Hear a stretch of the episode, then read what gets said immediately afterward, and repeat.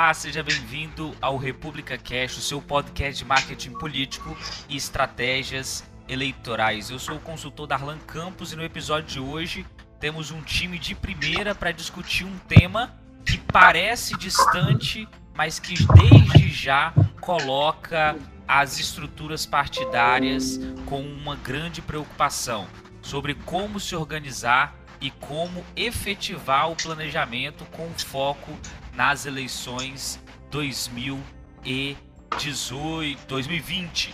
Então, para participar conosco do episódio, temos aqui alguns convidados. Quero começar apresentando o nosso primeiro convidado, Thales Quintãos, que é cientista social, mestre e doutorando em ciência política pelo FMG, com estágio, estágio doutoral na Universidade de Leeds, na Inglaterra, e pesquisador do Margem, que é o grupo de pesquisa em democracia e justiça da UFMG. Ele é analista de cenário político e institucional. Thales Quintão, seja bem-vindo ao República Cast. É, muito obrigado a todos pelo convite, obrigado, Darlan, e espero que seja frutífero essa, esse debate, que seja muito aprendizado para mim e para todo mundo que esteja ouvindo. Muito obrigado mesmo. E também temos uma convidada especial, Laís Garcia, minha companheira conterrânea aqui, capixaba. Ela é membro fundadora da Rede Sustentabilidade, onde participou é, da coleta, da coordenação da coleta de assinaturas aqui no Espírito Santo. Já foi secretária de Junta de Direitos Humanos, de Assistência Social no município de Serra, na gestão do prefeito Aldifas Barcelos, da rede. Ela é liderança RAPS, foi porta-voz da rede aqui na capital, depois do Espírito Santo e hoje é porta-voz da rede nacional junto com Pedro Ivo Batista. Laís, seja muito bem-vinda ao República Cast. Boa noite, obrigado, Darlan. É um prazer estar aqui com vocês, podendo participar desse programa maravilhoso. Bacana. E conosco também o nosso parceiro de sempre, o consultor em marketing político Marcos Marinho. Seja bem-vindo, Marcos. Boa noite, Laís. Boa noite, Thales. Ou bom dia ou boa tarde, depende da hora que o pessoal vai ouvir esse podcast. Uh, mais uma semana aí para a gente falar mais sobre política e, de fato, quem tem acompanhado o República Cast tem percebido que a gente está cada vez mais elevando o sarrafo. Então, esse programa ele tem tudo para ser excelente em vários aspectos e com o conhecimento, o cabedal que foi agregado pelos nossos convidados, tenho certeza que a gente vai contribuir muito com muita gente aí sobre essa nova dinâmica do cenário político brasileiro nas eleições de 2020. Exato. Então, o nosso tema de hoje é o fim das coligações proporcionais para a eleição de 2020. As mudanças nas regras eleitorais têm se tornado frequentes no Brasil. Na re mini reforma de 2015, tivemos a questão da proibição das doações empresariais às campanhas, e na mini reforma de 17, é, um dos principais dispositivos foi o fim das coligações proporcionais para vereadores e deputados, já valendo para as eleições 2020. Antes de entrar nas consequências disso, Thales, eu queria te ouvir um pouco. Vamos explicar para o nosso ouvinte as regras atuais. Até 2018, como era essa regra eleitoral é, no que diz respeito às coligações, como normalmente ela acontecia até 2018? É, como você mesmo pontuou, né, Darlan? É, a eleição para deputado, vereador, ela segue uma norma que é a eleição proporcional, né? Ela é diferente da majoritária, que é para governador, prefeito e senado. Então, não nem sempre o que tem mais voto, né, ele acaba sendo eleito, né, acaba assumindo o cargo. E aí, como e para isso tem uma, umas regras, né, que, que a gente fala, né, que tem que receber, ele compactua, né, calcula o número de, votações de votos válidos dividido pelo número de cadeiras, e aí tem um quociente eleitoral. E aí, para isso, para atingir o quociente eleitoral, são feitas coligações, né? Mais de um partido entra nessas coligações para, para conseguir esse número mínimo, né? De cadeiras, e depois tem um cálculo sobre as sobras. É um pouco complexo aqui, desses números aqui. E aí, a partir de 2020, como um laboratório, né, para né, como sempre é feito as eleições municipais, né, como foi feito em 2016, é, já está colocando para o fim dessas coligações, ou seja, um partido não pode coligar com outro para deputado, vereador, né, para atingir esse número mínimo para ter uma, uma cadeira, né? Então é isso que muda um pouco, então vai ter mais chapas puras, né? O partido vai ter que se estabelecer, atingir esse número mínimo entre eles mesmos, né? Entre ele mesmo, não com diferentes partidos. Acho que é basicamente isso que muda nesse cenário, além da cláusula de barreira que colocou também, né? Que restringe mais o número de partidos, os partidos menores, entre aspas. Sim. É, me permita complementar Sim. um pouquinho? À vontade. É, é, como bem disse o meu amigo Thales, é só lembrando que o consciente eleitoral ele continua existindo agora com, com mesmo com a nova regra, né? A Sim. diferença é que o partido sozinho ele vai ter que atingir esse consciente eleitoral. Isso significa que ainda é, teremos também bem puxadores de votos, né, como a gente chama, né? Então, o cara que, enfim, é, receber muito voto ele pode ajudar também, da mesma forma, a continuar elegendo uma pessoa que tenha a quantidade de voto menor. A diferença é que eu não posso mais fazer aqui, a gente é, é, é, popularmente fala, né, fazer aquela sopinha de letrinhas, né? Então agora isso, por um certo lado, ele acaba também fortalecendo os partidos políticos é, por ter, enfim, que formar novas lideranças para poder agora disputar o pleito é, de uma maneira solo, né? Isso. Deixa eu fazer só um adendo também Uh, que no caso das coligações para majoritário ainda é possível. Uhum. Então vai ser um lance muito doido, né? Porque os partidos podem se, se aglutinar em prol de uma campanha para majoritário, mas proporcionalmente a cada um por si. É, isso vai ser interessante do ponto de vista da articulação política, né? Porque, como bem disse a Laís, os partidos vão ter que de fato agora se estruturar para lançar chapas competitivas o suficiente, e aí cada um vai ter a sua estratégia para buscar os puxadores de voto, mas para garantir o mínimo de cadeiras, até porque, como o Thales lembrou, tem também a questão da cláusula de barreira, se você não atingir um X% de cadeiras, você para de ter acesso ao fundo partidário, ao fundo eleitoral, e aí o partido tende a morrer por inanição, mas ainda assim eles vão poder se organizar para a disputa do majoritário. E aí, como é que essa disputa vai acontecer? Como é que esse majoritário vai conseguir, ao mesmo tempo, é, ocupar palanques de outros partidos com outros vereadores, sendo que esses vereadores também estão concorrendo diretamente com os vereadores da sua, do seu partido? É, vai ser um, uma história interessante para ver como é que essa articulação vai render daqui para frente. É, eu fico pensando na, na estratégia a ser utilizada, principalmente os responsáveis né, de montar a chapa, né? Uhum. Porque com as coligações isso é um pouco facilitado, entre aspas, que aí você consegue definir aqueles, consegue vislumbrar aqueles que têm mais potencial de votos, medianos, e os que tão, vão receber poucos votos, né? E aí você consegue, por exemplo, ó, duas cadeiras, três, e aí você consegue até mesmo chamar aqueles candidatos que poderiam, ah, esse aqui é mediano, então pode conseguir uma vaga. Ah, ele, eu, por exemplo, sou um candidato com eu vejo que aquela chapa pode ter dois candidatos, três, eu vislumbro entrar mais naquela, naquela composição de chapa. Agora, com essas coligações, pode ser um pouco mais difícil, né? E isso deixa mais árdua ainda a tarefa para os montadores de chapa, digamos assim. Isso, e aí é uma queria... coisa. Desculpa, pode falar, Marinho. Não, é porque eu tô, tô, tô pegando, pensando nessa fala do, do Thales. É, você tem essa questão agora, né, do cara ter que ser mais estratégico, até para escolher qual partido ele vai filiar, porque é. isso agora vai contar demais na hora de se lançar candidato ou não. É, uhum. Mas também você tem uma situação interessante que pode acontecer, que na verdade já acontece, mas agora vai ficar ainda mais é, palpável porque a dinâmica se estruturou para isso que é de fato você ter partidos que vão ser cooptados por pessoas que têm muito capital político e esse cara vai, vai escalar a sua chapa na base da, do poder econômico mesmo. Ah, vou selecionar uhum. tantas pessoas para puxarem voto para mim, para ajudar na minha eleição. Isso tem, na minha perspectiva, uma, uma, uma situação é, é, um pouco perversa, porque cada vez mais você vai deteriorando a possibilidade de uma representação popular e social de fato na política. Né? Cada vez mais quem detém o capital financeiro vai conseguir se estruturar para se valer da nova regra. E isso em nível de pluralidade, em nível de surgir novas lideranças populares de fato, eu acho que fica cada vez mais restrito. Então, assim, não sei se teria um, um, outro modelo melhor, mas esse eu acho que ele ainda vai poder também transitar por esse lado perverso da, da política e do capital financeiro mandando certo no capital político.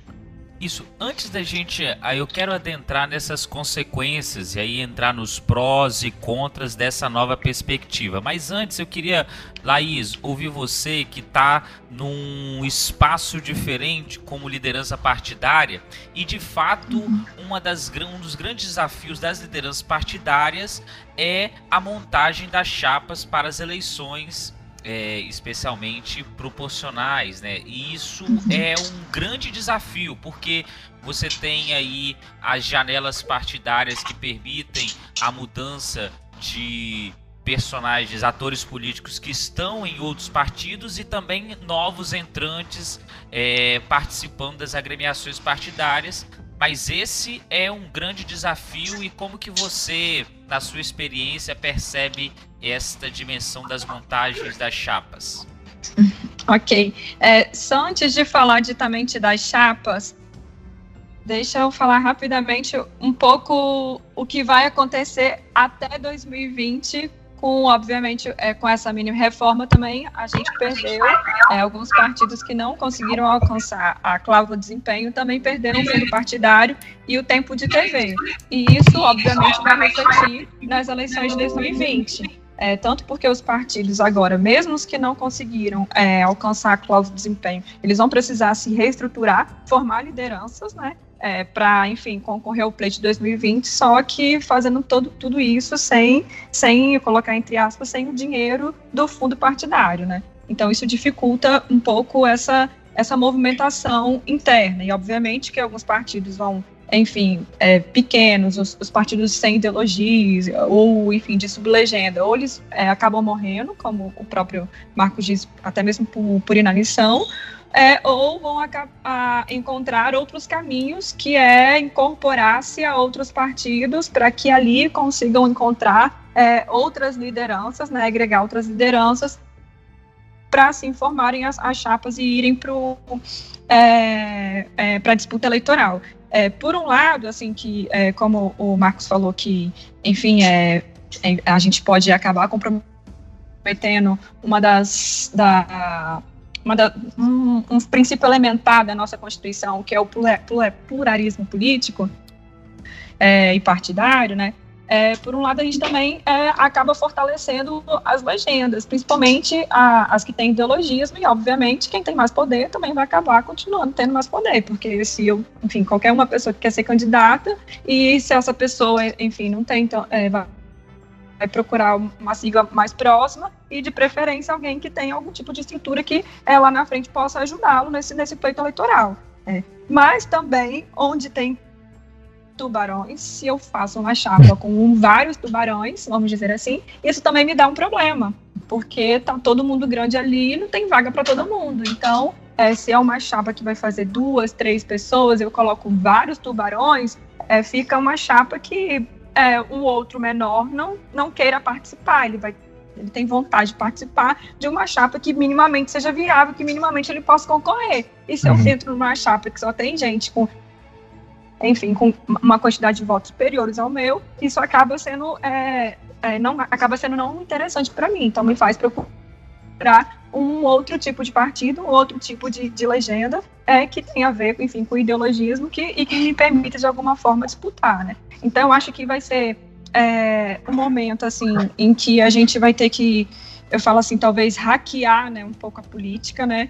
É, não ser hackeado por ela, né? Porque no nosso caso, que não atingimos a cláusula de barreira, a gente fala, ah, a gente tentou o tempo todo hackear a política e vamos chegar nesse momento e deixar que a política, é, enfim, faça o inverso com, conosco, né? Então a gente está aí tentando sobreviver é, é, e vamos investir principalmente na formação é, de novas lideranças. Então acho que dessa, dessa forma a gente pode, enfim, é, é, conseguir atrair pessoas é, de, enfim, interessante, que tem algum protagonismo na sociedade e que querem, enfim, é, promover toda a mudança, enfim, que, que o partido também é, da, da, nossa ideologia, né? Eu acho bacana essa fala da Laís, porque de fato, é, se a coisa seguir nesse, nesse viés, uh, os partidos passarão a cumprir o seu papel de partido que é formar base, engajar pessoas, atrair é, é, bons quadros, para que então ele tenha viabilidade de se manter como um ator, né, como um player importante no cenário político. Uh, infelizmente, eu tenho altas críticas em relação ao nosso sistema partidário, uh, já publiquei alguns artigos sobre isso, inclusive, que uh, há muito os partidos abandonaram a perspectiva identitária, a perspectiva propositiva, para se tornar despachante eleitoral. Camarada vai lá, aluga a sigla e faz o que ele quer e bota quem ele quer só mesmo para conseguir ter acesso ao processo eletivo. Tudo bem que, né, inicialmente, o próprio do Verger fala isso, o partido surge para viabilizar a eleição. Mas a gente tem, né, sei lá, se romanticamente, né, Thales, alimentado uma expectativa de que o partido ele agrega pessoas com ideologias é, confluentes, uma proposição bacana para pelo menos um grupo social que seja, e não simplesmente com sigla de despachante, pá. E aí eu percebo que essa dinâmica que ela está colocando, ela é interessante, vai de fato obrigar que esses partidos se estruturem para isso. A minha questão é, e aí o Thales e a própria Laís pode me ajudar nisso, é o tempo, né? Porque vamos falar a verdade, a gente tem pouco mais de um ano para a próxima eleição, e pelo que eu reparo, pelo menos aqui no Goiás, como a gente fala, o pessoal ainda não entendeu que a banda mudou, que agora mudou o, o cenário como um todo. É. é. eu acho complicado, é difícil fazer um prognóstico, entre aspas, assim, né? Porque ao mesmo tempo eu reconheço a fala, entendo, e até é importante a fala da Laís, né? Que é, tá dentro, uma matriz dentro do jogo institucional e etc. Mas ao mesmo tempo, se você pega também, analisa, né?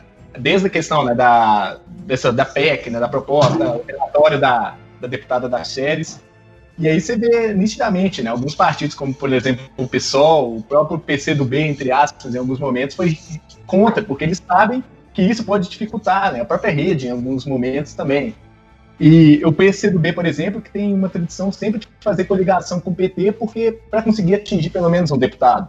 E isso segue vários níveis, né? A questão do até mesmo em questão municipal em alguns momentos também. E aí entra a questão também do federalismo no Brasil, porque tem alguns partidos que eles são fortes em cidades, tem algumas regiões locais, mas não chega a ser forte na questão para fazer no estado como todo para ter representação nacional. E aí também pode fazer muitas distorções né, da ideia de representação política, além de representação política, mas de representatividade. Então é um, é um outro lado também desse, desse processo, que ao mesmo tempo pode fortalecer os partidos, reforçar a base, mas alguns partidos eles têm uma estrutura devido à questão do sistema, subsistema partidário, federalismo no Brasil, a questão dos municípios, estados e, o, e a União ser mais forte em determinados, em determinados locais em si. Para ilustrar um pouco a nossa discussão, se já estivesse valendo a cláusula é o do fim das coligações proporcionais nessas eleições de 2018, segundo o levantamento da Secretaria-Geral da Mesa da Câmara dos Deputados, os partidos é, que mais seriam beneficiados seriam o PT e o PSL. É, os partidos médios e os partidos pequenos teriam enormes perdas. Então, só para termos uma ideia, o PT, que elegeu 56 deputados, na simulação pularia para 67. O PSL sairia de 52 para 61. Em, ou já outros partidos teriam uma diminuição muito drástica. Se nós pegarmos é, o PPS, ele ia cair de 8 para 3. O PTC, PRP, PTB, PCdoB teriam diminuído as suas bancadas pela metade. Então, é, dá pra gente ter uma ideia de que há uma tendência, nós só vamos saber se vai se efetivar nas eleições de 2020, mas de um fortalecimento maior das, das grandes agremiações. E aí a gente entra numa grande contradição, que aí eu queria ouvir vocês, que o fim das coligações proporcionais vai trazer é que de um lado é, ela pode trazer um fortalecimento dos partidos, uma melhora da qualidade da representação, mas por outro lado pode dificultar, como a gente estava falando aqui, a representatividade e, inclusive, a participação das minorias dentro desse processo. Como é que vocês veem isso? É, assim, não vamos nos enganar, né? O, o, o a lei, ela foi feita pensando, obviamente, ela não foi feita pensando em, ó, vamos fortalecer os grandes partidos. Essa, essa história, os pequenos partidos, né, fazer voltar o ideologismo, fazer, não foi pensado em nada disso, pelo contrário. ela foi feita para favorecer os grandes e os pequenos, que geralmente são é, siglas de aluguéis, enfim, que eles acabem ou se fundam com outro para tentar existir de alguma forma. Ela foi criada com esse intuito, na verdade. Né? Então, assim, a, aí, obviamente, a gente vai é, ver nas eleições quem que vai se beneficiar com, com toda essa questão, que assim, é o meu modo de ver hoje, os grandes partidos, eles têm muito mais chances do que as outras agremiações. O que não vai deixar de acontecer, obviamente, que nos partidos é, que não é, utilizarão, enfim, assim, não vai ter mais tempo de TV para você trocar como moeda e fazer os seus acordos espúrios, né? Então, os partidos que têm ideologia, eles de alguma forma, minimamente, eles vão se fortalecer. Mas não é fortalecer, talvez, como os grandes que estão lá em cima, né? Então, assim, é só para só para deixar claro, assim, que eu falei que, por um lado, também é, fortalece a, a, base partidária, mas a lei ela foi pensada para os grandes e para favorecer a eles. Eu só tenho um cuidado nesse caso, Laís, dessa ideia de fortalecer partidos com ideologia porque ideologia hoje virou uma palavra complexa, né? Esvaziaram tanto o significado de ideologia que é difícil o que está nos ouvindo talvez até entender que tipo de ideologia é essa que a gente está falando. Porque há partidos que são desprovidos de uma postura ideológica na perspectiva mais estrito da palavra, é, mas tem a sua ideologia do poder pelo poder, que também é uma ideologia. É, a minha questão agora é perceber que, de repente, com essa nova dinâmica, né, com esse tipo de é, empoderamento que você vai acabar dando sim, para os grandes partidos, alguns partidos que não têm os atores que com a visibilidade que os grandes têm e por isso já atraem é, muitos é, votantes, vão começar a recorrer a figuras que não agreguem enquanto né, é, é, aumento, né, enquanto um crescimento do nível da política que é uma crítica que a gente fez aqui do República Cast num dos primeiros, acho que no último programa de 2018 com a Beatriz Falcão, sobre a qualidade da renovação que a gente teve no Congresso Federal. Então você vai começar de repente a ter cada vez mais líderes religiosos que vão vão, vão ganhar espaço nesses partidos simplesmente porque trazem os fiéis votantes para dar uma cadeira para esse partido. E aí o partido talvez ele não tenha mais uma ideologia partidária, mas ele passa a ficar refém dessa figura que garante a cadeira para o partido permanecer vivo. Quer dizer, é um processo que ele é muito complexo na minha leitura, porque ele não parte de uma, de uma estrutura de ah, não, o partido se consolida com um, um, esteio ideológico direcionado para A ou para B, para direita, para uhum. esquerda, para o centro, e vamos agregar pessoas que coadunem com isso e vamos nos fortalecer. A minha a minha leitura é que às vezes a gente pode começar a ter o partido que vai ficar refém de um camarada, porque esse camarada tem uma base de leitura forte, porque ele é um líder religioso, um líder, sei lá, sindical, talvez uhum. menos agora, porque os sindicatos estão perdendo espaço demais, mas começa a entrar num jogo uhum. onde a gente muda pouco do que tem hoje mas você começa a restringir ainda mais as possibilidades para novos entrantes, para atores políticos que tragam talvez um pouco mais, poderiam trazer talvez um pouco mais de oxigenação. Eu estou cada vez mais com medo, principalmente de 2013 para cá, do grito do novo, da renovação.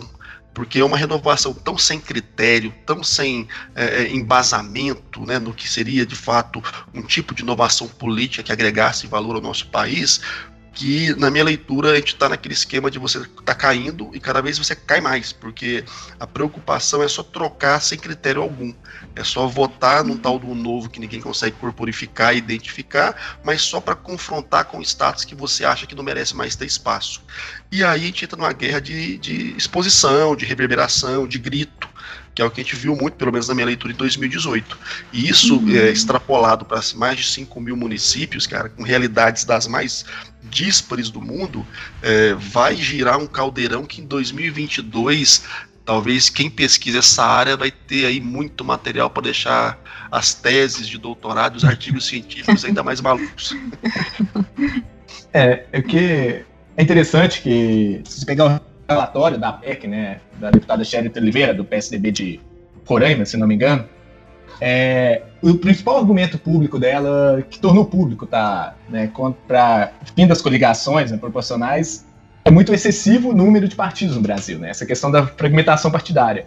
E aí você pega, desde que, de 2013, né, que vem caindo sistematicamente o, a confiança nos partidos políticos, e aí você também coloca a questão das doações né, empresariais, a restrição, e agora você depende mais do fundo.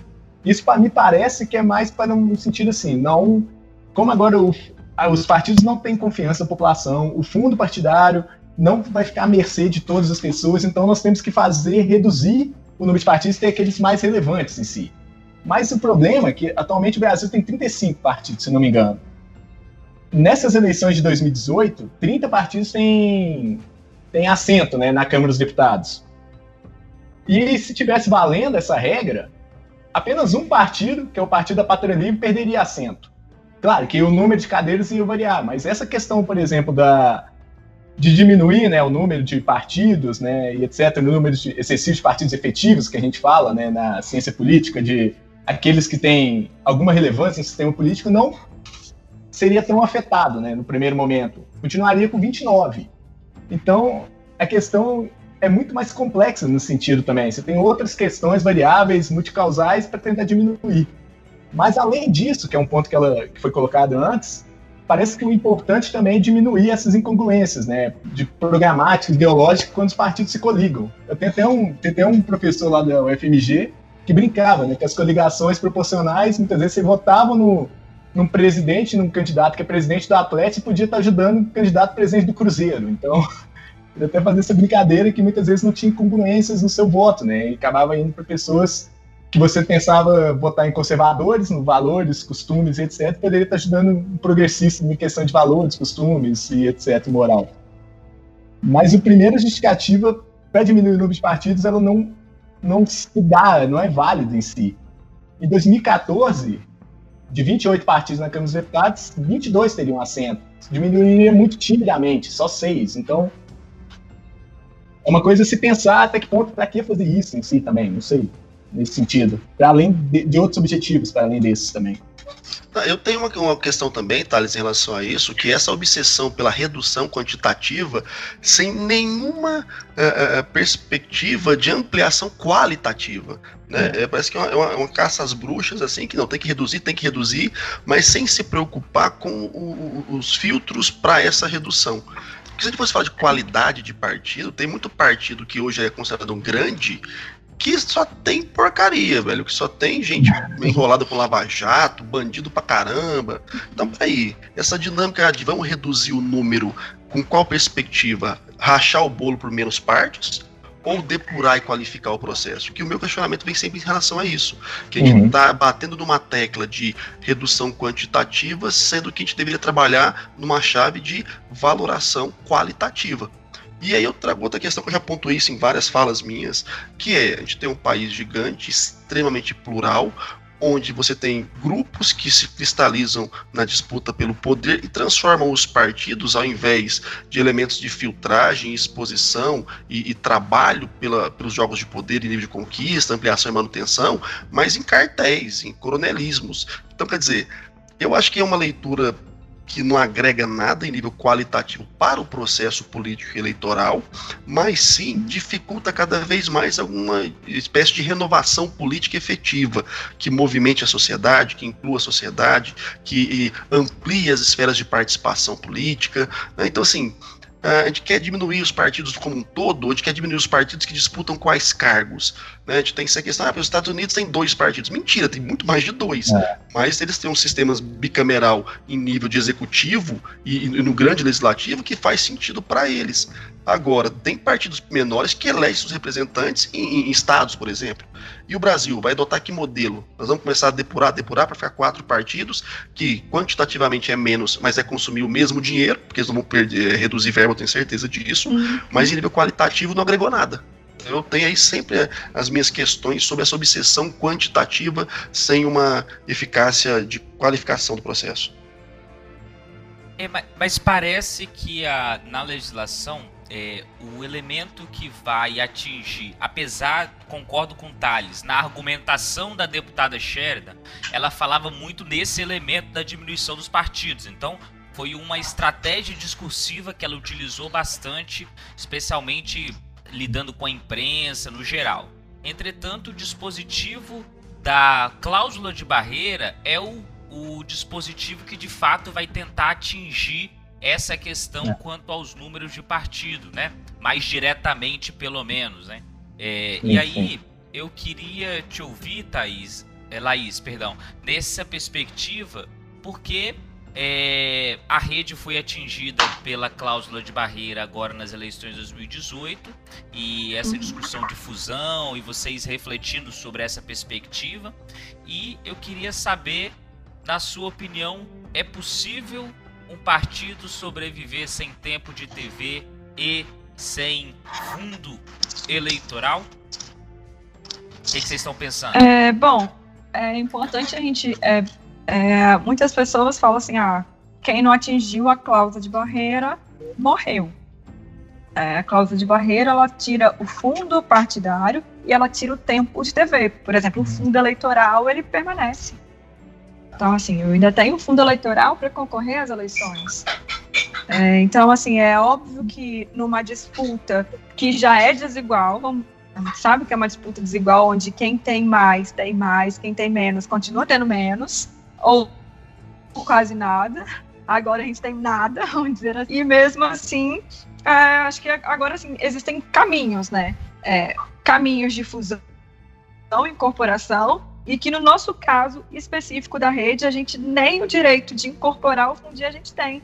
Porque a gente tem menos de cinco anos, né, e de acordo com a lei só pode incorporar se o fundir os partidos que têm é, até acima de cinco anos, é de cinco anos para cima, e a gente ainda não tem cinco anos, né? Então a gente já nasceu um bebê num, numa briga de, de, gigantes e que é, nem esse direito a gente tem. Então seria o que a gente, essa questão da fusão, incorporação que a gente estava, enfim, é, é, falando, seria algo meramente político, obviamente, que a gente está procurando os recursos, né, junto com, com, com a justiça, para tentar viabilizar isso. Então, fusão e incorporação é uma forma, né, de, de, de, sobreviver. A outra forma é os partidos é, liberarem, né, os seus, os seus, enfim, os seus mandatários, né, partido, seus começa a liberar, cada um vai para um canto, ou ir de forma organizada para determinadas agremiações, ou ficar simplesmente esperando, né, como o pessoal fala, 2020 vai ser o momento as, as eleições municipais sempre são as eleições cobaias, como diz Thales, né?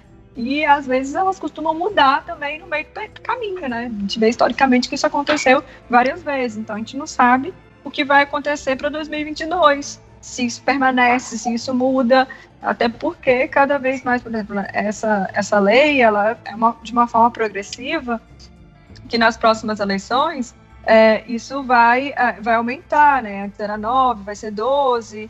Então é, é uma forma, uma progressão que, que ela tem de de, de alguma forma, o objetivo dela é esse, é acabar com a quantidade de partidos que existe. E aí a nossa crítica é, enfim, é acabar batendo assim, diretamente na nossa Constituição quando fala da, da pluralidade partidária é, política, né, o pluralismo político, que é extremamente importante para a democracia, enfim, para o plural que o Brasil é. Não, mas tenho a certeza que eu tenho na vida é que vão mexer alguma coisa nessa, nessa lei. Certeza, preocupa não. Pra melhor eu não garanto, que vão mexer, vão. É...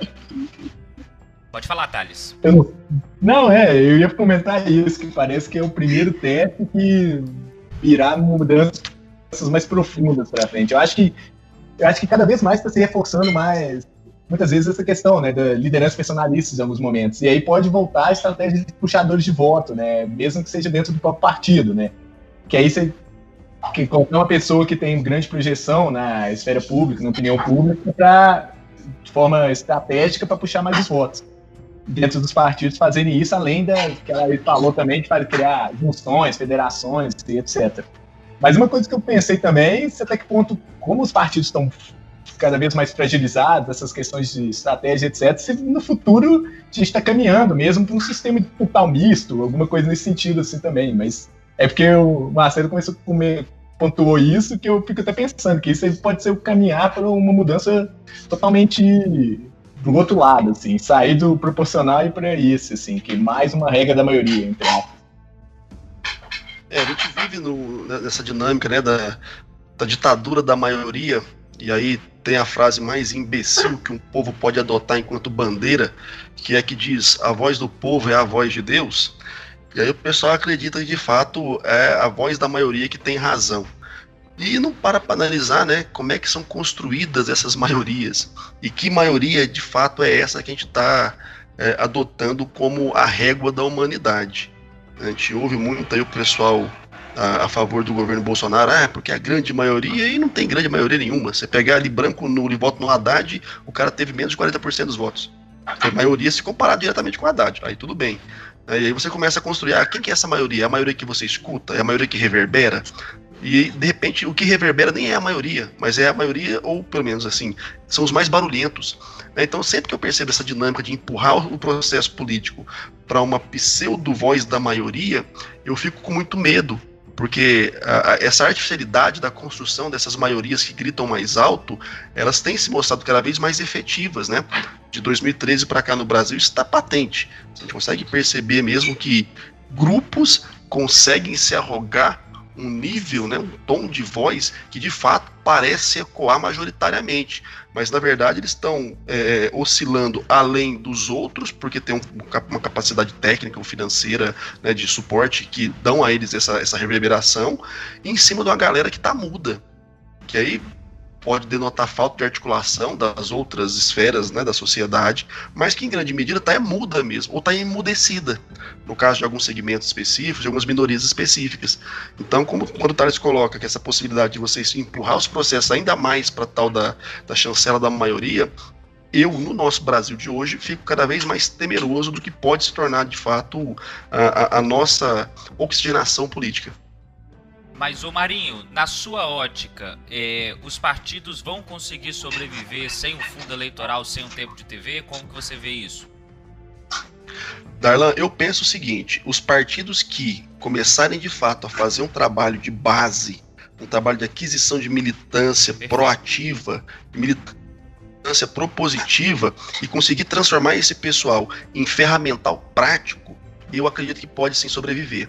Até porque o tempo de televisão ele tem se mostrado cada vez menos influente nesse formato é, oral literal gratuito.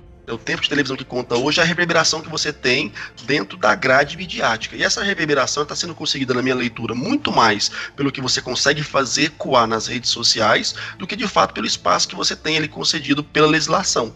Seja na própria pílula, que teve um impacto maior do que o horário eleitoral gratuito, ou no próprio horário eleitoral gratuito. Então, eu acho que você consegue sobreviver sem essa questão do, do tempo de TV destinado à campanha eleitoral. Agora, você precisa criar elementos de financiamento da sua dinâmica política. E isso você só vai conseguir se você não tem acesso ao que o governo disponibiliza com o engajamento das pessoas, com a militância de fato aguerrida para financiar esse processo. E aí uma coisa que eu percebo que o Brasil vai ter que aprender e a depender da velocidade que isso aconteça, nós vamos sofrer mais ou menos, é que a democracia não é grátis e que as pessoas precisam se envolver e participar do processo, da manutenção desse processo. Então, hoje em dia não está bastando mais você simpatizar com um partido, você vai ter que se engajar com esse partido e ajudar a financiar esse partido, que é o que acontece em, várias partes do mundo, né? Então, e se, sei lá, né, há que se investigar aí de, as, as fontes, mas sem pensar em teorias da conspiração, a campanha do Bolsonaro amealhou uma grana para poder fazer a, rodar o seu sistema. Então ele conseguiu engajar pessoas para doar dinheiro para ele. Né? Há que se pesar de onde veio esse dinheiro e quem são essas pessoas. Mas se ele conseguiu, outros podem conseguir. Só que aí é o custo de você ter que fazer um trabalho muito mais longo prazo, muito mais enfático, muito mais de proximidade, muito mais de campo do que simplesmente sentar no estúdio e ficar mandando mensagem para alguém. Né? O trabalho é mais difícil agora. Só que quem conseguir fazer isso se consolida enquanto poder, enquanto força é apta a disputar esse jogo de poder. Quem não, vai se agregar em algum lado aí para tentar amealhar um quinhãozinho de poder que lhe reste, ou então vai acabar desaparecendo, ou vai acabar se tornando uma figura que participa dos processos só para gerar volume, mas no fundo o objetivo sempre é um cargo em alguma gestão que tem muito hoje atualmente também, né? Isso é uma perspectiva importante porque nós percebemos uma dificuldade nos partidos em se organizar para além de uma eleição. Logo, Exato. isso é, gera uma extrema dificuldade na organização. Desde um mero banco de dados, né, que partido conseguiu tem hoje, por exemplo, é, com facilidade um trabalho de banco de dados a partir dos seus filiados Então você tem aí um desafio é, em termos de comunicação, de organização, de planejamento que ultrapassa a perspectiva eleitoral. E aí talvez é, um partido que tenha dado alguns sinais é, interessantes numa escala menor é o Novo, né? Que tem hoje cerca de 40 mil filiados já é, doando mensalmente um valor de 27, 30 reais. Então que ajuda de alguma forma a sustentar parte dos custos do partido e gerar um processo de comunicação. A gente sabe que é algo nichado para um público é, mais específico, entretanto, que conseguiu de alguma forma ganhar um espaço maior do que é, o seu tamanho, né? Então são perspectivas que aparecem e que a gente entende que os partidos é, podem sim sobreviver, entretanto vão precisar se reorganizar, se reestruturar e ter clareza daquilo que querem comunicar para é, os seus targets, seu público-alvo.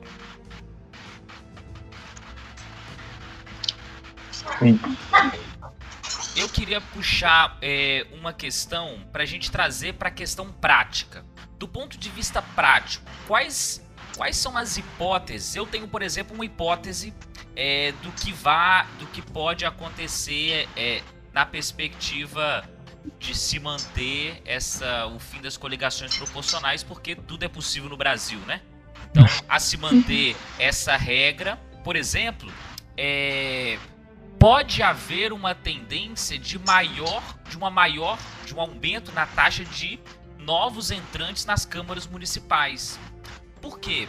É, qual partido quais são os candidatos que vão querer fazer uma coligação proporcional com um vereador em mandato? Os vereadores de mandato hoje têm um desafio imenso. Na hora de montar uma chapa, quem vai querer coligar? É, quem vai querer entrar no partido desse vereador, desse, é, desse partido que tenha um vereador com mandato? Então, é, isso pode causar um elemento interessante, que é o que?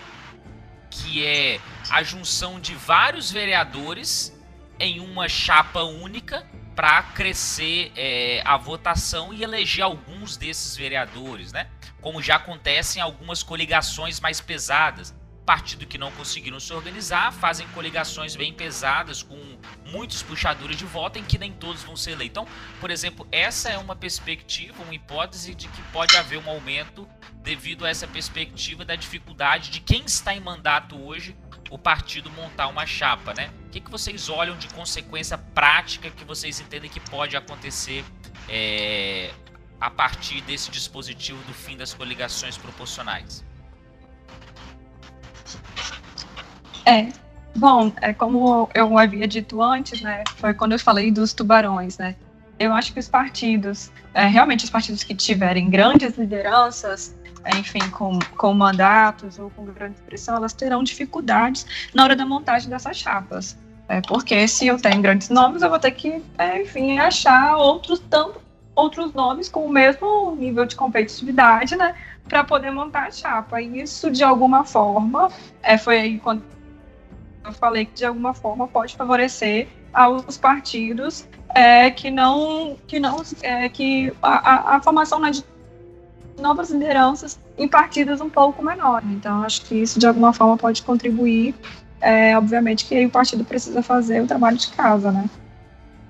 Que é, enfim, processo de formação, é, é, monta a montagem de chapa ela não acontece de um dia para a noite, né? É um processo que começa desde agora, que você vai nos municípios, formando, enfim, é, os diretórios, os elos, como cada, cada partido aí chama, para fazer, então, para chegar próximo do pleito, minimamente com uma chapa desenhada.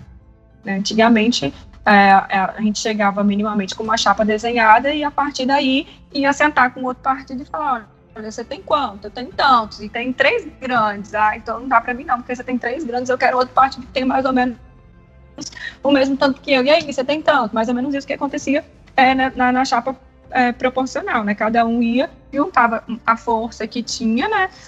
Os que tinham mais força, porque tinham mais força, os que tinham menos força, porque tinham menos força para poder disputar o pleito.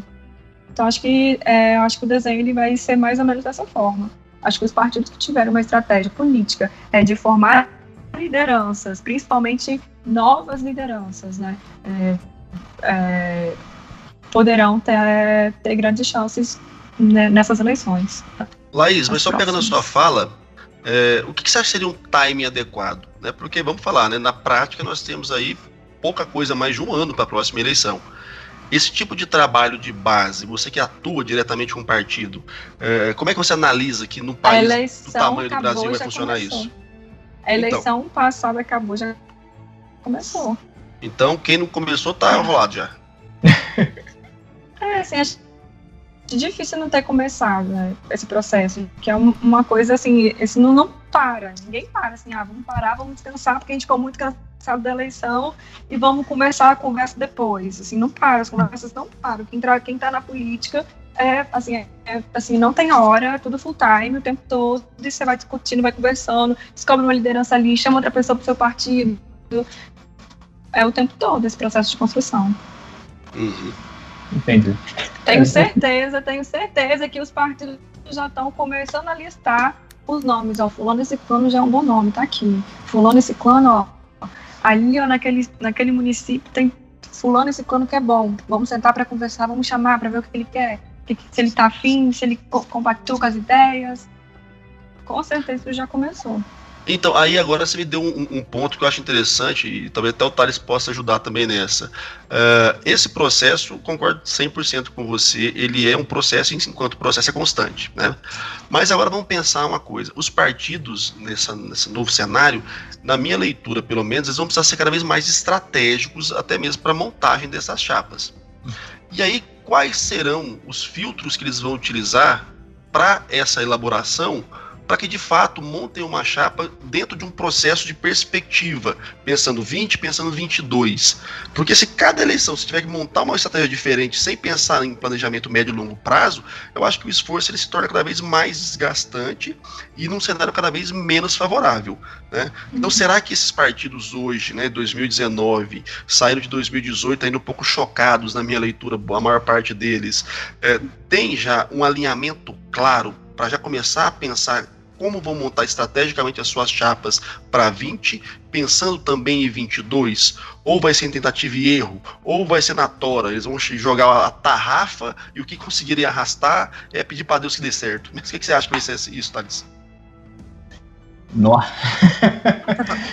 Eu prefiro, eu não sei, não sei, eu prefiro até, eu gostaria até de ouvir a Laís mesmo, para ter mais informações internas do que eu. Então, eu acho que não existe fórmula. Se alguém souber dessa fórmula mágica, vocês podem me dizer que eu quero descobrir essa fórmula mágica também. Acho que não existe fórmula. Acho que assim, que a, a conjuntura ela varia de município para município, de estado para estado. É, é, é, os atores, é, enfim, acho que a, a minha, assim, hoje a perspectiva que eu tenho é, assim, bora trabalhar bora sentar, bora fazer política, bora conversar com as pessoas, bora trazer gente pra gente, bora fazer curso de formação. É, assim, é, o que eu penso hoje é isso, pensando na estratégia política do meu partido, pensando que antes de 2022 existe 2020 e que a gente precisa passar bem por ele. E para passar bem por, por ele, é, enfim, alcançar o maior número de municípios, ter o maior número de lideranças consolidadas nos, nos municípios, Assim, acho que não existe fórmula, assim. É. Acho que antes, uma coisa que a gente não pode atropelar é ficar pensando o tempo todo 2022, 2022, 2022, o que, que a gente precisa fazer, as alianças que a gente está, as proximidades que a gente precisa estar o tempo todo, esquecendo-se que até 2022 existe algo no meio que se chama-se 2020, né? Isso aí. Então, um, não, muito bom. Eu, um outro elemento que eu acho que em 2020 vai ser uma tendência é a, a questão do aumento das candidaturas majoritárias. Eu tenho percebido, uhum. conversando, é que os partidos, para fortalecer a sua chapa de proporcionais, muitos, os grandes partidos, pelo menos, vão precisar de um candidato competitivo majoritário. Então a gente sabe que o voto de legenda é, os grandes partidos já têm e quanto mais competitivo é o candidato majoritário, maior o, o voto de legenda. Então acredito que essa também vai ser uma tendência é, nas eleições 2020, um aumento do número é, de candidaturas majoritárias. E, e, até pegar o número de candidatos nas eleições majoritárias, em 2016 já aumentou também. Se, se a gente for analisar, né, de forma geral no Brasil, para as eleições municipais em 2016 aumentou, tanto por causa do tempo de, tempo de campanha diminuiu, a questão do financiamento, a questão do sistema partidário ficou mais desestruturado e aí aumentou mais a questão de personalismo e etc. Então você tem um processo desde 2016 também para aumento de número de candidaturas para majoritários também, além do que você falou, que o cargo majoritário vai ficar mais importante muitas vezes para as eleições proporcionais, né, para colocar os votos de legenda. Uma coisa que eu queria só pontuar, que é um, é um pouco entrando nisso também, que é uma das coisas que eles colocam né, como vantagem, digamos assim, dessa questão do fim das coligações né, nas eleições partidárias, seria essa questão do presencialismo de colisão né, no Brasil, né? Que tem alguns autores até colocam que já está esgotado, essa coisa de fazer colisão, o, o custo né, de formar coalizões né, com o legislativo, essa relação né, entre executivo e legislativo, que isso diminuiria, né? E com essa questão, facilitaria o processo, a dinâmica, e até, até mesmo dependeria menos né, do processo de barganha, distribuição de cargos e verbas. Mas eu acho ainda meio precipitado falar isso. Né? Eu não tenho essa segurança de falar que as coalizões vão ficar mais fáceis, entre aspas, assim, nessa relação executivo-legislativo para fazer governar também. Não sei. Eu tenho para mim que não. Inclusive, é. o Brasil, nesse modelo de liberalismo de coalizão que ele implantou, achar que a, a, a, o presidencialismo não vai ser mais de coalizão, eu acho que é uma ilusão até bonita, mas. É, não também pega, não. Eu achei Era um só a Marina que fazia o presidencialismo de proposição. Eu achei um pouco tópico também, ainda mais porque não, não necessariamente diminui tanto os números de partidos, e aí você redefine as estratégias também dentro dos partidos, mesmo que ele os partidos que, que ficam somente aqueles maiores e etc., mesmo que diminua, a estratégia vai ser redefinida e aí vai ser um processo de tentar se manter mais tempo no governo, que é isso que, que eles anseiam mais, né? cargos e etc., a média e longa duração né, também.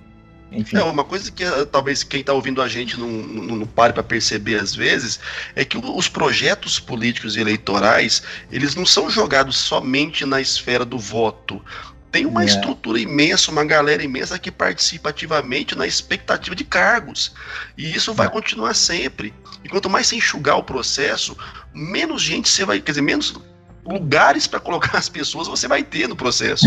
Então, quer dizer, é por isso que eu acho que isso não vinga, sabe? Porque o peso da estrutura eleitoral e política brasileira é muito grande, pensando em campanhas majoritárias a nível nacional, para você querer cercear demais os espaços, cara. Porque é muita gente que você precisa alocar é. depois. Porque o cara não vai trabalhar de graça.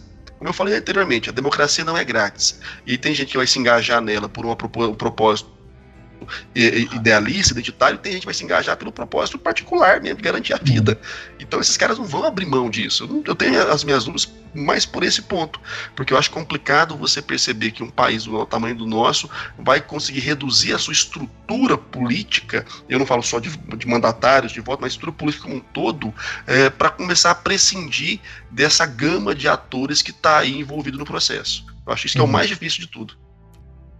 Vamos Vamos trazer nossa conversa um pouco para conjuntura. E aí eu queria é, começar com Thales. Thales, os nossos ouvintes do República Cash estão é, ansiosos para ouvir a sua definição de Golden Shower. O que, que é Golden Shower? Explica para os nossos ouvintes. brincadeira, brincadeira. Mas você sabe que eu, eu, eu. É muito engraçado isso. Na quinta-feira eu fui a uma rede de televisão aqui no Espírito Santo. É vermelho. Não, é, fica, fica vermelho não, Thales, nós estamos vendo aqui. Eu fui a uma rede de televisão fazer, comentar, né? eles me convidaram para comentar os, os tweets do Bolsonaro e a repercussão política que deu. E aí eu fiquei me pensando, falei, se a jornalista, se a apresentadora me pergunta o que é Golden Shower, o programa era 9 horas da manhã. Eu falei, o que que eu vou falar 9 horas da manhã explicar o que é Golden Shower? E aí um jornalista, um outro jornalista, né, fez uma matéria introdutória e explicou o que era o Twitter, o que era o Golden Shower, né? Então me poupou esse trabalho de ter que explicar. Salvou. Salvou, né? Mas é, agora falando sério, eu queria ouvir você, Thales, e depois a Thaís, é, na análise que vocês fazem da conjuntura é, desses primeiros três meses aí quase do governo Bolsonaro, como que vocês estão é, avaliando é, esse momento? Oh, eu tava até. É complicado falar até por mim, porque até eu tô 10 dias no Brasil. eu cheguei. Eu tava na Inglaterra, tem 10 dias que eu tô no Brasil, então agora que eu tô sentindo mais Clima, né? o governo Bolsonaro, como é que tá. O presidente Bolsonaro está governando ou não. Seja bem-vindo, Mas... esse é o Brasil. Obrigado. Mas enfim, é... pelo, pelo que a gente tá acompanhando, tô vendo, a questão é que você tem um partido, né, o PSL, que não tinha muita estrutura, é, que, que agora está tendo que sabe, lidar com toda essa estrutura política, os atores, né, o que a gente chama de atores de veto, veto players na ciência política, as relações institucionais, e aí ele está ainda com um, uma ideia de fazer o que a gente chama de tweet diplomacy, né, da, de uma comunicação direta com o eleitor. Que aí, muitas vezes, ele tenta minimizar o conflito, que é que vem de outras de jornalistas, né, principalmente, de outras instâncias, alguns movimentos sociais, sociedade civil, e tenta comunicar diretamente com o eleitor, tentando passar que a fonte é, de maior credibilidade dele é o Twitter. Isso é uma estratégia que foi utilizada pelo Berlusconi no começo, o Trump, etc. O Berlusconi começou isso, porque aí você transforma a política de uma forma mais estética, né, digamos assim, a ideia de, do gosto e etc. Então, o que eu vejo assim do Bolsonaro é que ele está tentando utilizar essa estratégia ainda, já está passando um pouco da conta, as pessoas já estão sabendo, já tem uma coisa, uma consciência disso, de, de fazer esse jogo que é verdade ou não, e tentar transformar a fonte dele, a minha comunicação, como se fosse a fonte verdadeira. Mas ao mesmo tempo eu vejo que tem uns problemas de delegação forte, assim, né? Da relação com o executivo legislativo e etc., das lideranças, coordenação de trabalhos internos que ainda ele tem que saber, o presidente tem que, Bolsonaro tem que saber lidar um pouco melhor com essas questões, né? É muito isso porque é um, parece que eles estão ainda aprendendo o jogo, entre aspas, né? Que eram atores né, políticos, o Bolsonaro, o líder do governo e etc., que muitos foram eleitos sem ter essa experiência do jogo político institucional. Então eu vejo muito isso e agora tem algumas os desafios, testes, que eu não vou entrar no mérito da questão da reforma da Previdência e etc., até que ponto ela é boa ou ruim, mas que são alguns testes fortes para ele que até alguns momentos ele não está sabendo, é complicado ele lidar, assim, né? não, sei se ele tá, não, é, no começo ele não está sabendo ainda muito lidar com esse, com esse panorama. Enfim, é isso que eu vejo um pouco, é uma tentativa constante de de minimizar o, o, conflito, que é algo inerente à política, mas isso está se tornando cada vez mais forte, esse conflito, por outros lados, assim, que as pessoas já estão conhecendo, já estão entendendo essa estratégia, essa tática. Laís. Bom, é... se fosse resumir uma palavra, talvez seria a palavra desastroso. Acho que é um governo que é, uh, assim, tem, para mim, N problemas, é, desde é, programáticos, né, enfim, é, com, as, com as leis loucas, vamos dizer assim, que eles andam soltando, com desmontes do meio ambiente, é, com um grupo de secretários de ministros, né, que não conversam entre si, que ministros, eu posso até dizer, talvez, é desprovido de massa cefálica, não sei, é, é, que vive, infantiliza, não sei, a, a política, vivendo num mundo cor-de-rosa, é, ou no mundo em que a educação é para alguns, um liberalismo, é, é, enfim, re, redução né, do, do, do Estado. É, acho que, é, na verdade, ele está meio que cumprindo aquilo que ele prometeu a campanha toda, né? O governo é para alguns, né? Não é para todos, né? são para poucos, para os que merecem o governo é, é, uma forma imbecil de governar, enfim, esquecendo os nossos recursos naturais, nossos meio ambiente, facilitando é, a, enfim, a vida é, para determinados, enfim, grupos é, empresariais. é, só tenho visto desastre, desgaste, corrupção.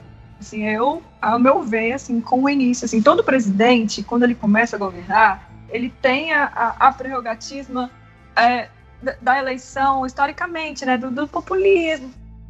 Então, assim, ele vai conseguir fazer algumas coisas que talvez ele não consiga fazer um pouco mais para frente, pelo momento em que ele acabou de assumir. É, e ao, aos meus olhos, ele, ele já, ele, isso já está enfraquecido.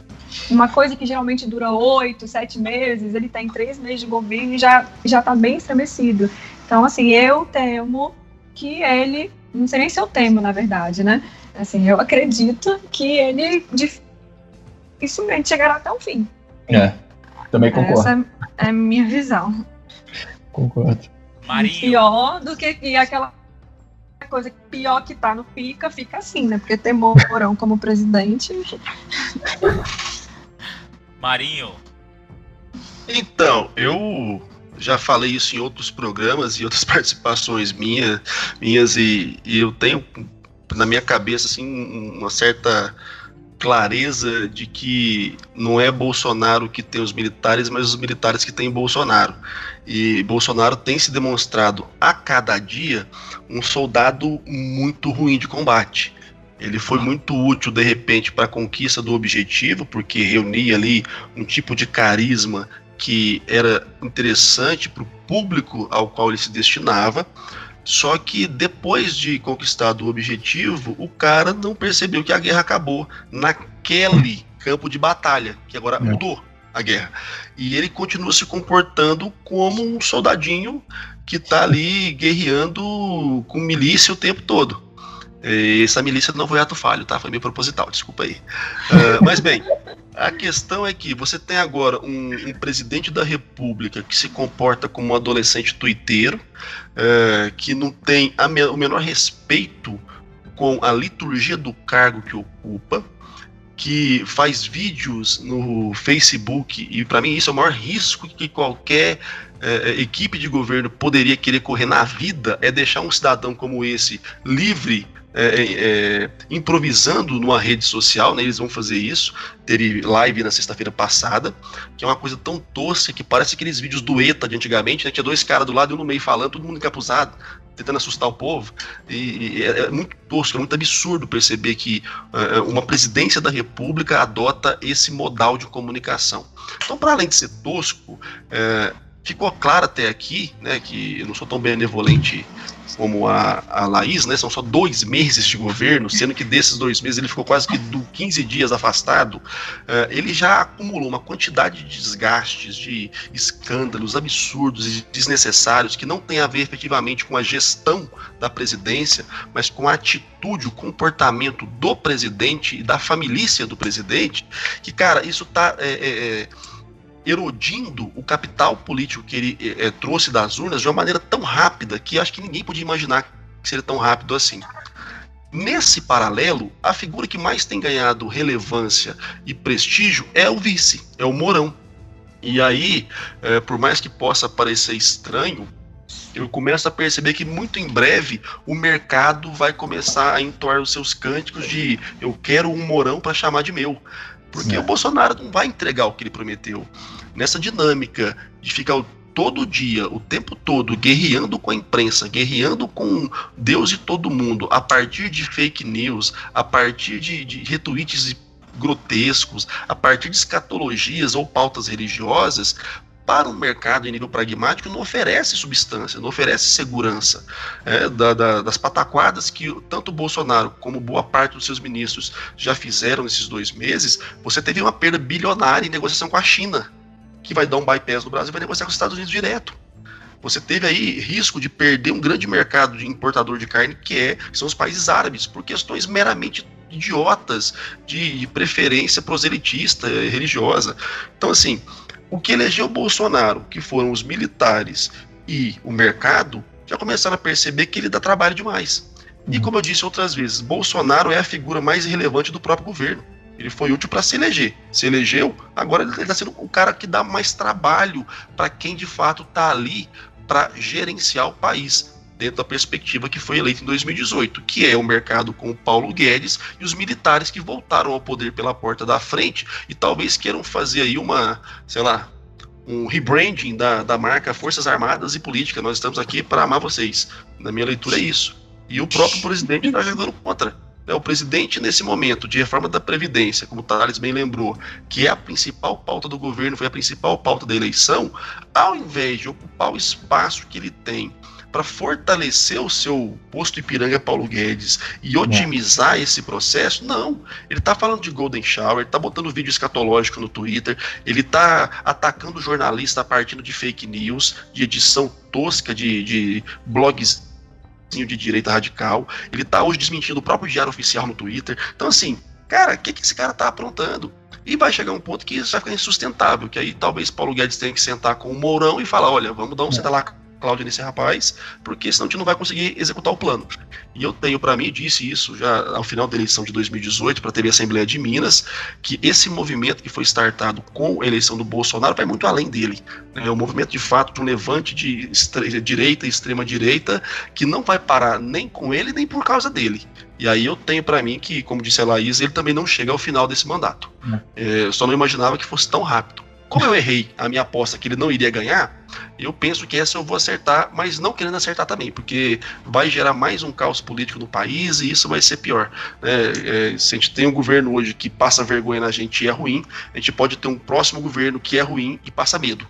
Então, a nossa situação é difícil. Eu sou um nitiano, então eu tenho que falar a verdade para vocês, na minha perspectiva.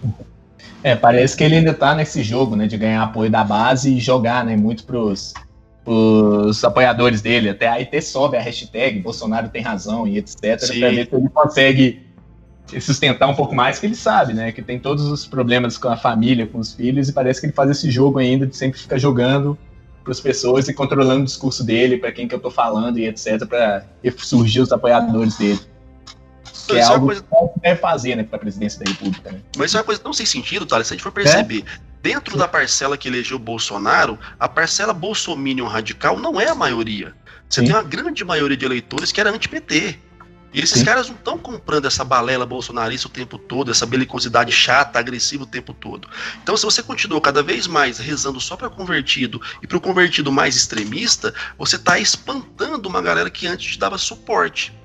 Para além disso, você começa a se tornar tão intragável e criar uma militância tão raivosa que essa militância começa a fazer um trabalho contra a sua imagem, porque ela vai sendo cada vez mais desagregadora.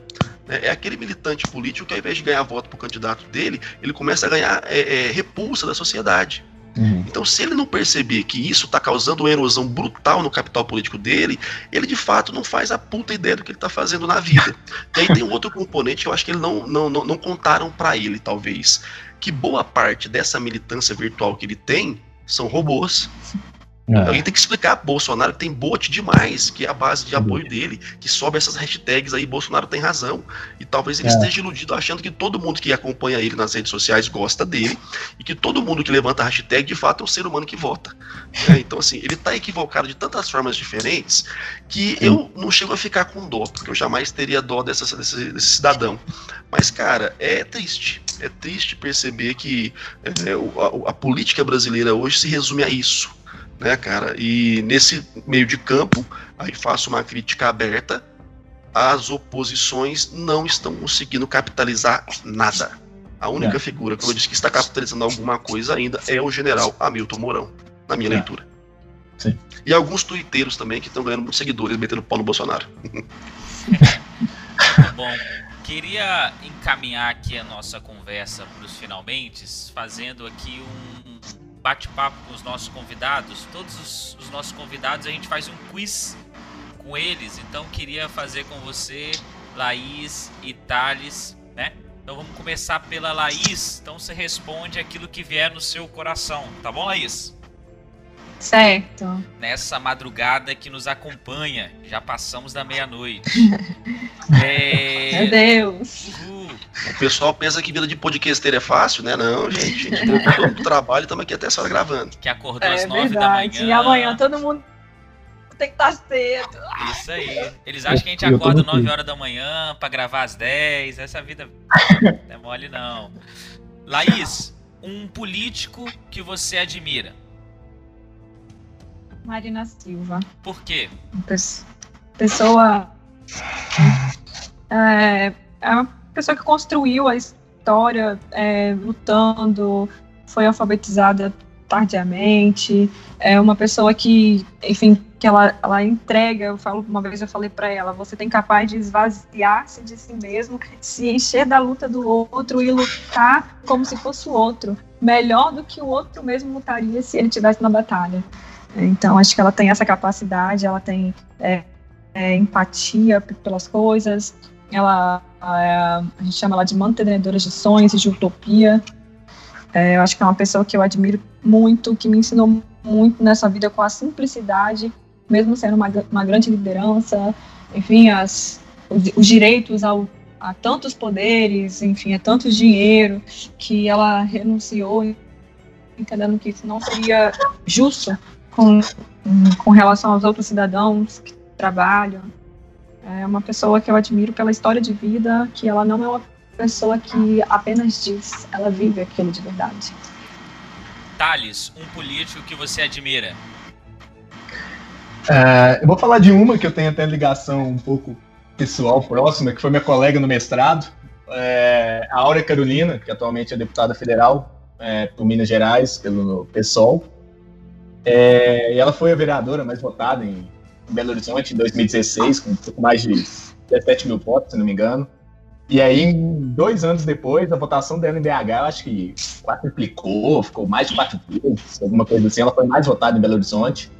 É uma pessoa que, pelo movimento que faz, muitas, né, que é uma é um coletivo, né, uma não é uma organização, é uma junção de vários movimentos sociais, né, que traz uma questão de reivindica, né, a questão de política da presença, né, de novas perspectivas que são minorizadas, né, que tem esse processo constante de serem colocados como minorias, né, ah, negras, hip hop, periferia e etc.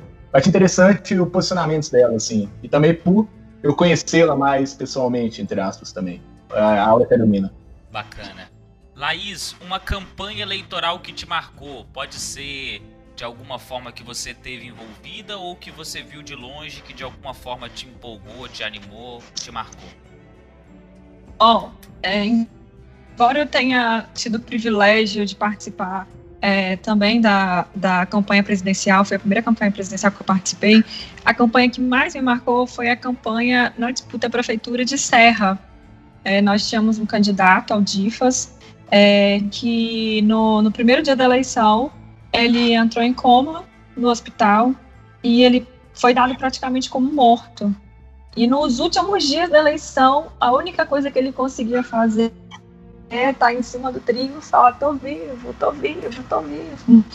E aí a gente, é, não, a gente perdeu o primeiro turno das eleições e fomos para o segundo turno e é, aquela coisa de virada, né? Então todo mundo muito unido, aquele momento muito pô, o cara tava morrendo, o cara tá vivo, tem, tem um propósito, e aquele, assim, a união, né, que formou em volta da, da, dessa história, né, e acho que foi uma das eleições mais emocionantes que eu passei, assim, no final de aquela apreensão de vai, não vai, vai dar, não vai dar, vai dar, não vai dar, e deu, e deu com folga, e a gente ficou super, assim, foi bem, bem emocionante, foi a melhor eleição, assim, que eu participei, assim, de de Nunca fato, tenha participado de muitas. De fato, foi uma campanha fora da curva, assim, fora de todos os scripts possíveis.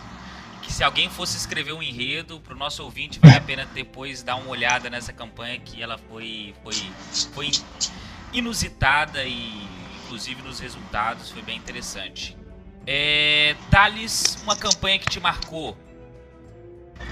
É, eu vou falar uma que é no Mato Grosso, que é governador de Mato Grosso, em 2002. Eu morei em Mato Grosso em quase três anos. É, e aí eu participei mais para frente dessa campanha, mas isso foi antes, foi governador do Blairo Maggi, de 2002.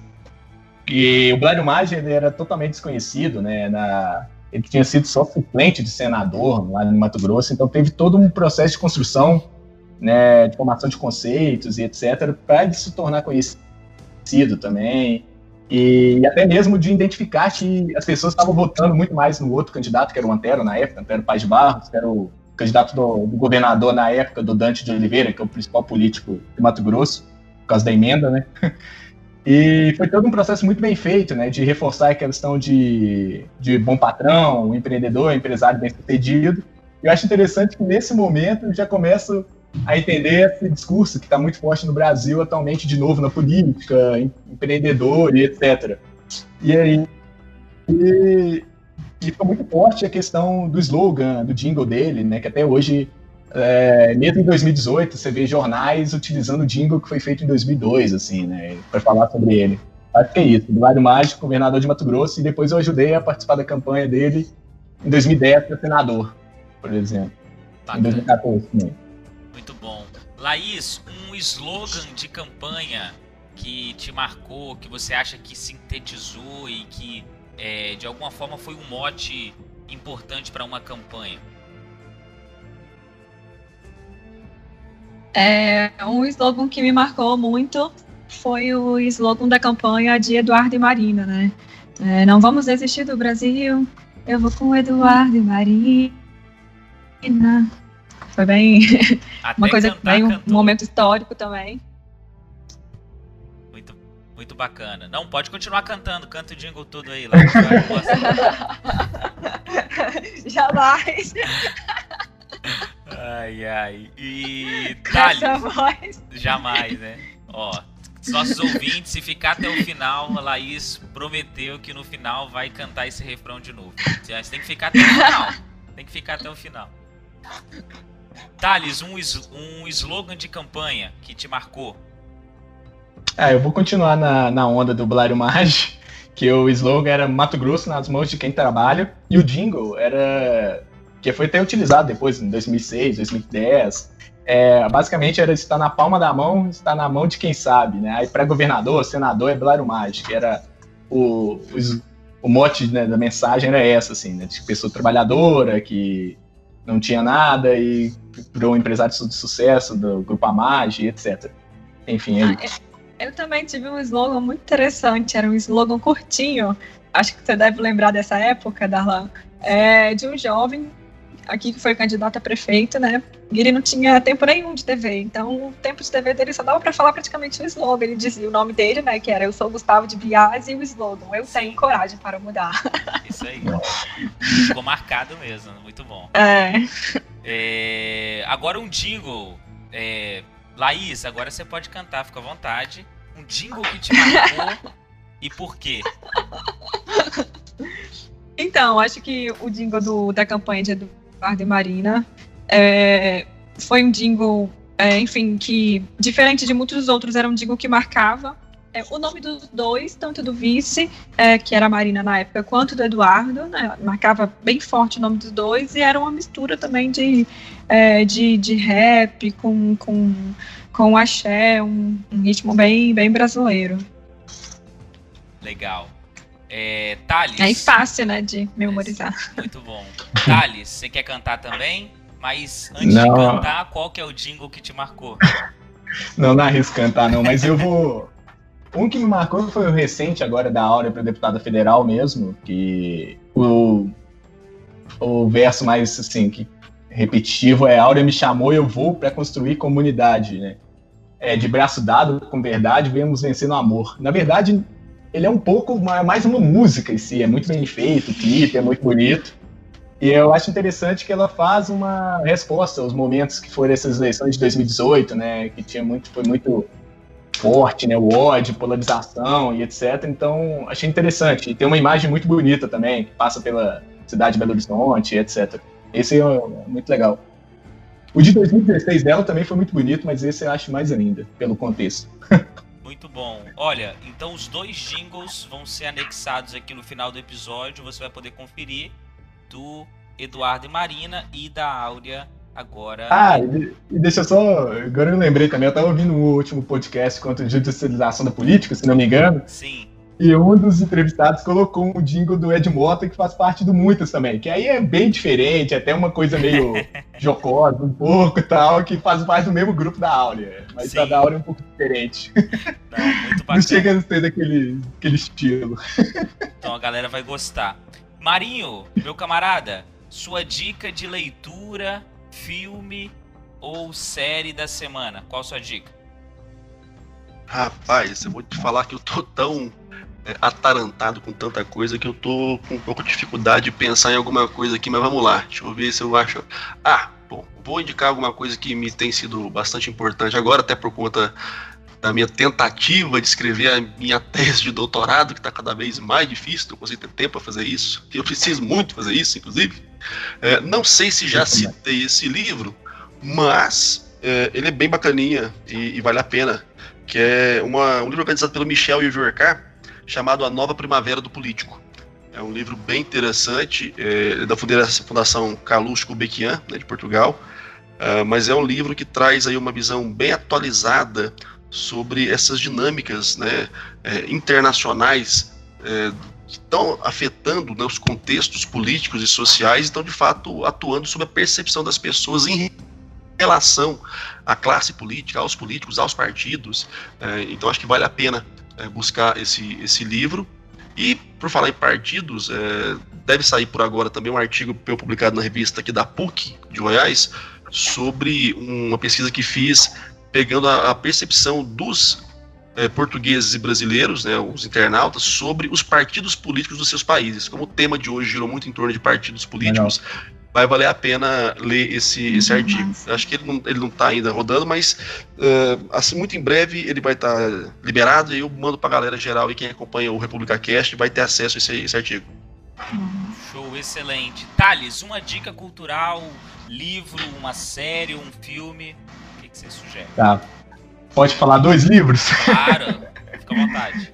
É, um é mais uma biografia, né, que eu acho muito bem feito, que eu gosto muito, que é do Getúlio, do Leira Neto, né, que são três volumes, que, que o primeiro é desde o nascimento do Getúlio, né, de 1882 até 1930. O segundo, quando ele chega ao, ao poder e até o fim do Estado Novo, né, de 30 a 45, e depois a volta dele, né, de 45 a 54. É muito bem feita a biografia. Eu acho muito interessante, né? Porque a gente conhece, tenta entender um pouco mais esse ator político, foi um dos principais estrategistas do Brasil e é importante para a gente entender a estratégia que ele utilizava, porque ele sempre estava pressionado por vários grupos e etc. E um outro, que agora eu estou mais enveredado para a área acadêmica e pensando um pouco da questão da, de representação, né, que isso envolve o tema de hoje, debate, eu ia falar da, da Débora um livro da Débora Rezende de Almeida, que é uma professora da, da UNB, que chama Representação Além das Eleições, repensando as fronteiras entre Estado e sociedade. É que ela faz uma, uma história de conceitos e ideias da teoria política sobre a ideia de representação, né? como se representa, onde se representa e quem representa. Para além desse espaço do parlamento e etc., e como que se dá esse processo de autorização, ainda mais que o Brasil vivia esse laboratório, entre aspas, de experiência participativa, de conselhos, comitês, bacias de comitês hidrográficas e etc., conferências. Então, ela discute com base nessas histórias de ideias e conceitos que é muito interessante pensar a ideia de representação política. Gostei disso aí, vou atrás. É, foi muito bom. Ele foi eleito o melhor livro, segundo a BCP, Congresso da BCP, em 2016. Ele foi considerado o melhor livro. Ele é de 2015, se não me engano. Muito bom. Bom. Laís, já que os meus colegas falaram de livros, eu vou dar uma dica de um filme que eu assisti esses dias, né? É, tá na Netflix. É a história, na verdade, de um país muito pobre é, que vivia, enfim, do grão e que e de uma hora para outra o governo é, decidiu é, é, arrancar as árvores que protegiam a a, a eles, enfim, cultivarem né, a cultura, né, a, o plantio deles, e aí começava a chover, inventar demais, e eles tiveram que mudar o tipo de plantação, que era para alimentar o povo, para plantar tabaco, porque o governo pagava mais pelo tabaco, e pagava uma micharia, nem pagava tanto. Então, aí o menino descobriu algumas tecnologias que no meio em que o governo abandonou é, todo esse povo, né, em, uma, em extrema miséria, ele descobriu uma, uma tecnologia né, que é o nome do filme é o menino que descobriu o vento, né, é, que de alguma forma conseguiu salvar o povo dele enquanto é, tinha ausência aí do governo. É um bom filme, é muito emocionante e é verídico, história verídica. Legal. Muito bacana. Eu vou continuar na minha linha dos clássicos é, do marketing político e vou sugerir um livro do Ney Lima Figueiredo, lá de 85, É, o nome do livro é Direto ao Poder: Estratégias de Marketing Político. É um dos livros aí clássicos. Ney é um cara experiente, especialmente no início é, da efetivação das estratégias de marketing político no Brasil. Então, acho que é sempre bom a gente ler os clássicos e entender um pouquinho o contexto em que nasce aqui no Brasil e que vai se desenvolver essa metodologia, essa disciplina que é, hoje se torna importante no cenário político brasileiro. Então, minha indicação direta ao poder, estratégias de marketing político, Ney Lima Figueiredo. Thales, quero agradecer imensamente a sua presença. É... Obrigado por estar conosco e deixa aí suas, deixa as portas abertas do República Cast para você estar conosco em outros momentos e deixa aí as suas últimas palavras para os nossos ouvintes. Bom, quero agradecer pelo convite. Estamos fiquei muito feliz de poder participar desse papo com Thales, com Marcos. É, foi um momento muito agradável. Obrigado você, ouvinte, que está ouvindo a gente até esse momento. E quero dizer que o papo foi nota 10. Obrigada aí pela participação. Me chame mais vezes. Bacana, chamaremos. Thales, muito obrigado por ter aceito o convite. As portas estão abertas. Ah, eu que agradeço, Darlan. Muito, aprendi muito aqui. Foi muito bom também ter uma pessoa envolvida no dentro mesmo das estruturas partidárias, como a Laís. O Morinho também, eu lembro, eu tava até na Inglaterra, eu acompanhava ele na, na TV Assembleia, quando repercutindo as eleições de 2018, eu lá aflito, tentando entender um pouco. Ele me ajudou muito tal, eu tava lá conectado. muito obrigado, aprendi muito, então, belas contribuições de cada um de vocês. Estou sempre aí à disposição para discutir, aprender mais e mais, que isso foi muito bacana essa experiência. Muito obrigado. Marcos, meu parceiro, mais um, uma semana vencida.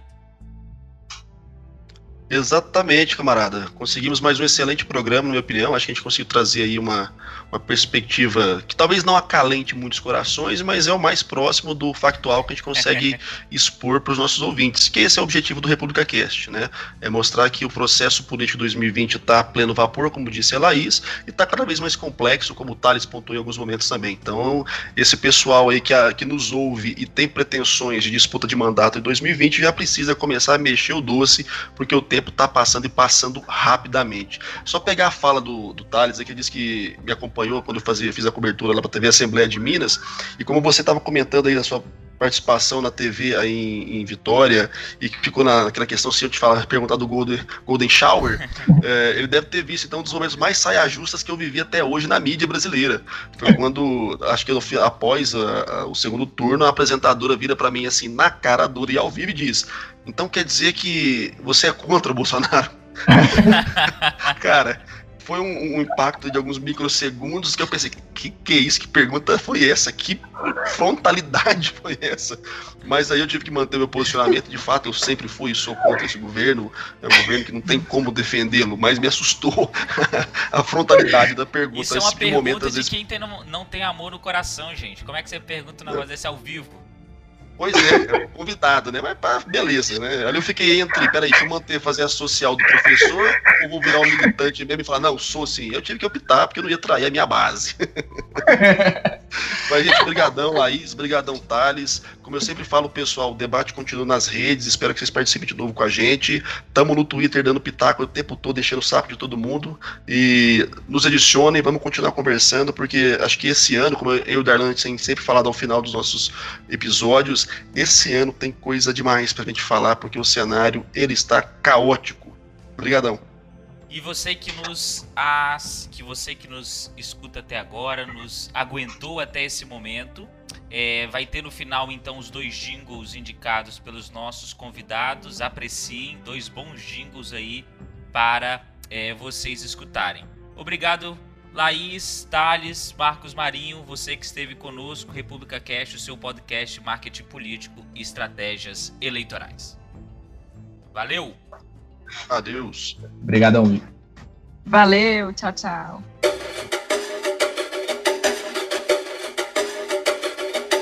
Coragem pra mudar o Brasil. Eu vou com Eduardo e Marina. Coragem pra mudar o Brasil.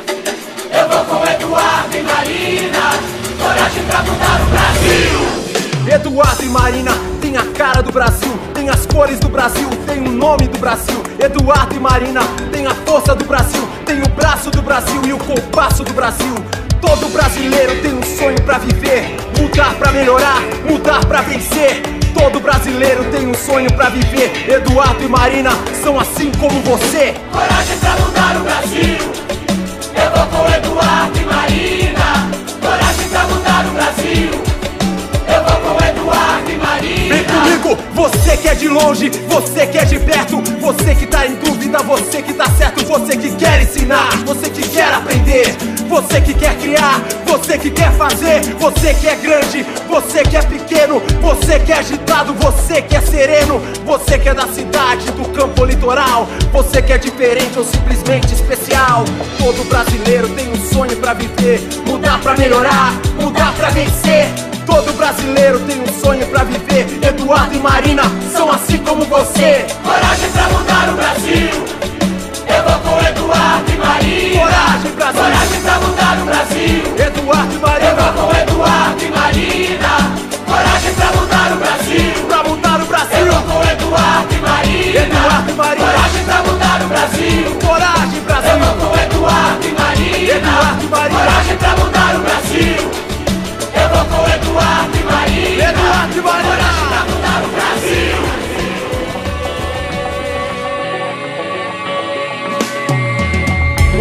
Muitas vozes juntas numa só canção.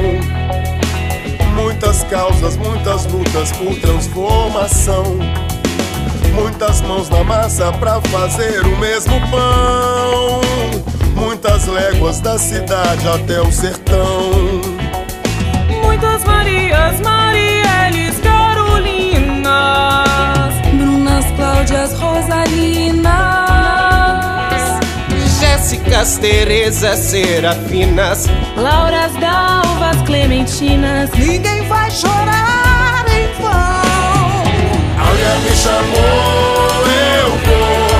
Pra construir comunidade De braço a braço com verdade. Vamos vencer no amor. Alguém me chamou, eu vou. E cada povo dessa terra Quer ser feliz, não quer a guerra Vamos vencer no amor. Alguém me chamou, eu vou. Pra construir comunidade De braço a braço com verdade. Vamos vencer no amor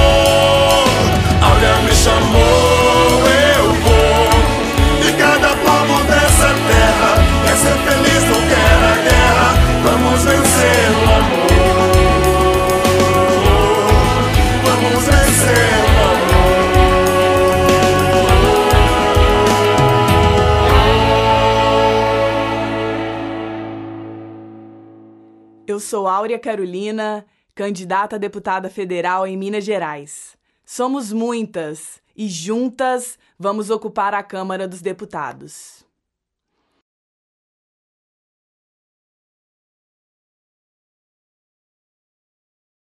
The podcast you just heard was made using Anchor. Ever thought about making your own podcast? Anchor makes it really easy for anyone to get started. It's a one stop shop for recording, hosting, and distributing podcasts. Best of all, it's 100% free. Sign up now at anchor.fm slash new. That's anchor.fm slash new to get started.